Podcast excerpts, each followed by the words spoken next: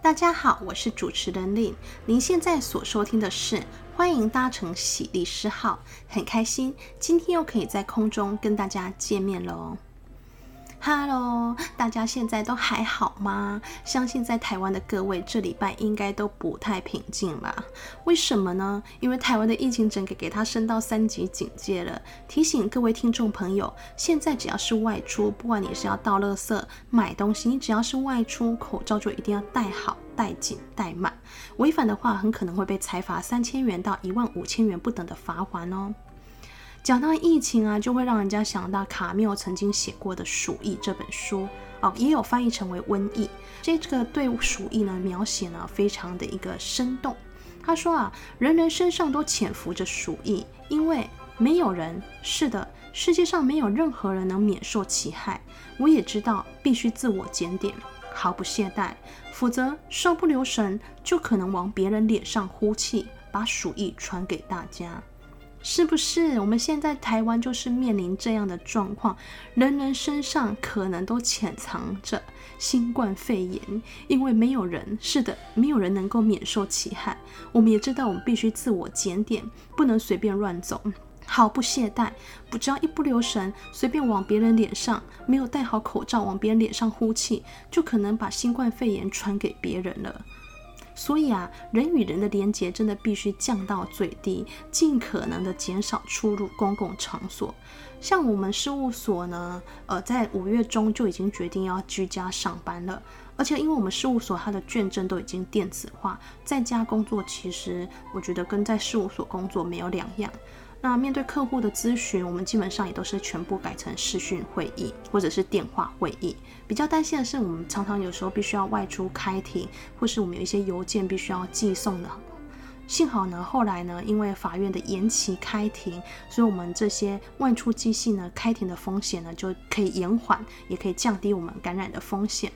所以喽，从五月十五号呢，五月中以后，我到现在录音当下的五月二十号的下午，基本上呢都没有出门，我也没有跟风去去抢那些民生物资。我想说，只要等冰箱空了，我再出去买就好了。那这几天看新闻的时候，真的看到很多人为了有没有戴好口罩吵翻天，唉。我真的是很难理解，为什么有人出门，你明明就把口罩已经挂在脸上了，但是你却不把它戴好，硬是要把口罩挂在下巴，花很大把的时间去跟大家吵架。诶，你都戴口罩，你都已经挂上去，你为什么就不把它戴好呢？然后呢，还有的人是怎样？他就是没有戴口罩，还要进入超商去买东西跟丢垃圾。你不要跟我说，诶，我进去只有一下下而已，你回去拿口罩也是一下下。可是你干嘛没事没戴口罩就进公共场所？你这样的一下下可能是会增高别人染疫的风险呢。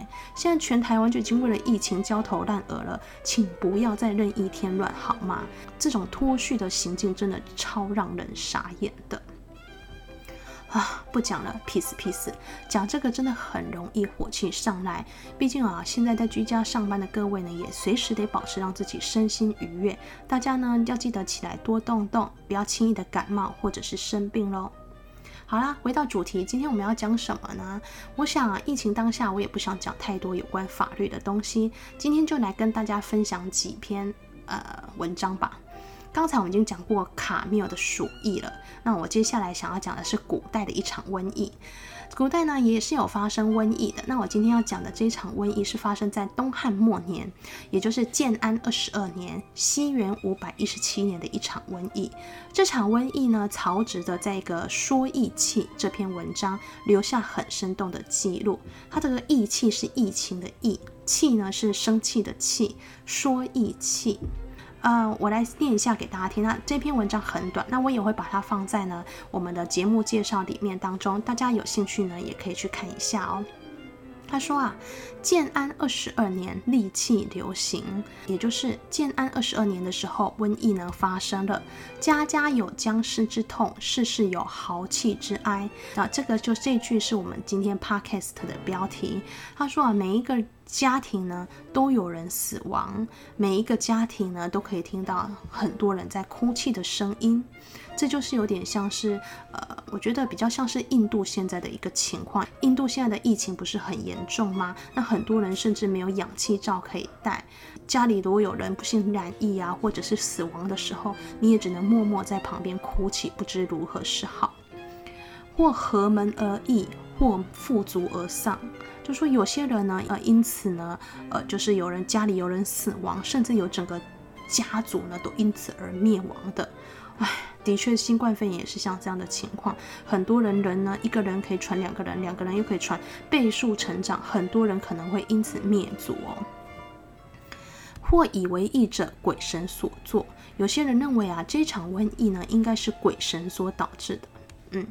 这也是蛮常会有的状况，很多人呢，呃，可能心灵要去寻求一个慰藉吧，很容易把这场把这些瘟疫呢推到说啊，这是上天给我们的惩罚，可能会有这样的情况。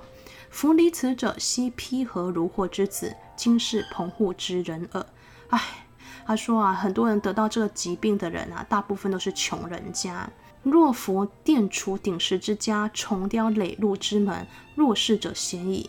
哎，有钱人要得这个瘟疫啊，真的算是比较少，好像也蛮有道理的。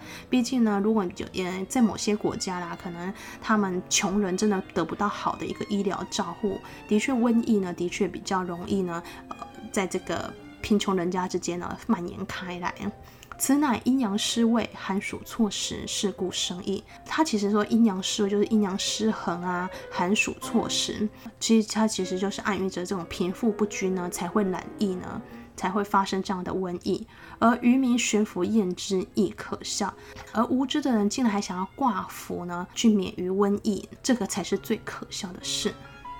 这个我觉得这篇文章，无论是呢看我们现在台湾，或者是看国际现在的疫情哦，又或者说你可以把这个印度呢，呃，现在印印度是不是疫情最严重嘛？我们把它拿来形容印度也不为过，因为这个疫情真的是，呃，有经过的人才有办法写出这样的文章。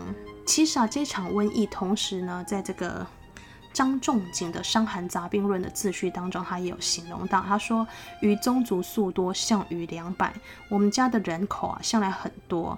那这个家族大概有两百多人。建安纪年以来，犹未十人，其死亡者三分有二，伤寒十居其十。从建安以来啊，才不到十年，我们家族的死亡的人就已经超过三分之二了，伤寒呢就居了十分之七，可见呢死了超多人的。”哦，所以呢，其实这个疫情啊，真的是不分古代啊，也不分现代，惨重，大家都是一样的。那我觉得台湾现在目前的情况还算是可以控制的，至少我们没有像曹操他在《蒿里行》当中说“白骨露于野，千里无鸡鸣”的一种严重状况。每个人只要尽力做好哦，遵守中央的指挥，那尽力做好自己。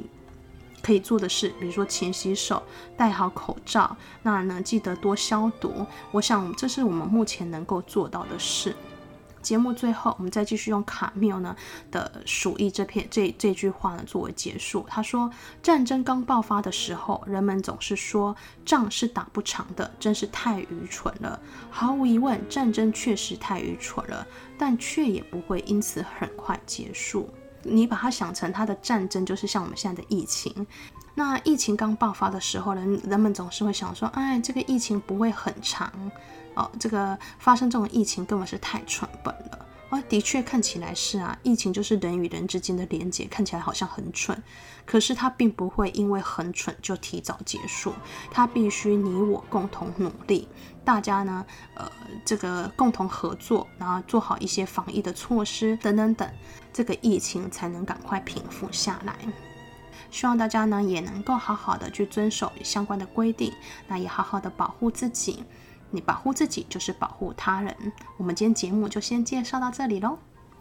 欢迎搭乘喜利士号，我是林，感谢听众朋友的收听，也祝大家有个平安愉快的每一天。如果您生活遇到一些不知如何解决的法律问题，或是想了解某一些法律常识的话，欢迎您透过 Apple Podcast 的评论，或是节目介绍里的信箱告诉我们喽。我们下周空中再会喽，拜拜。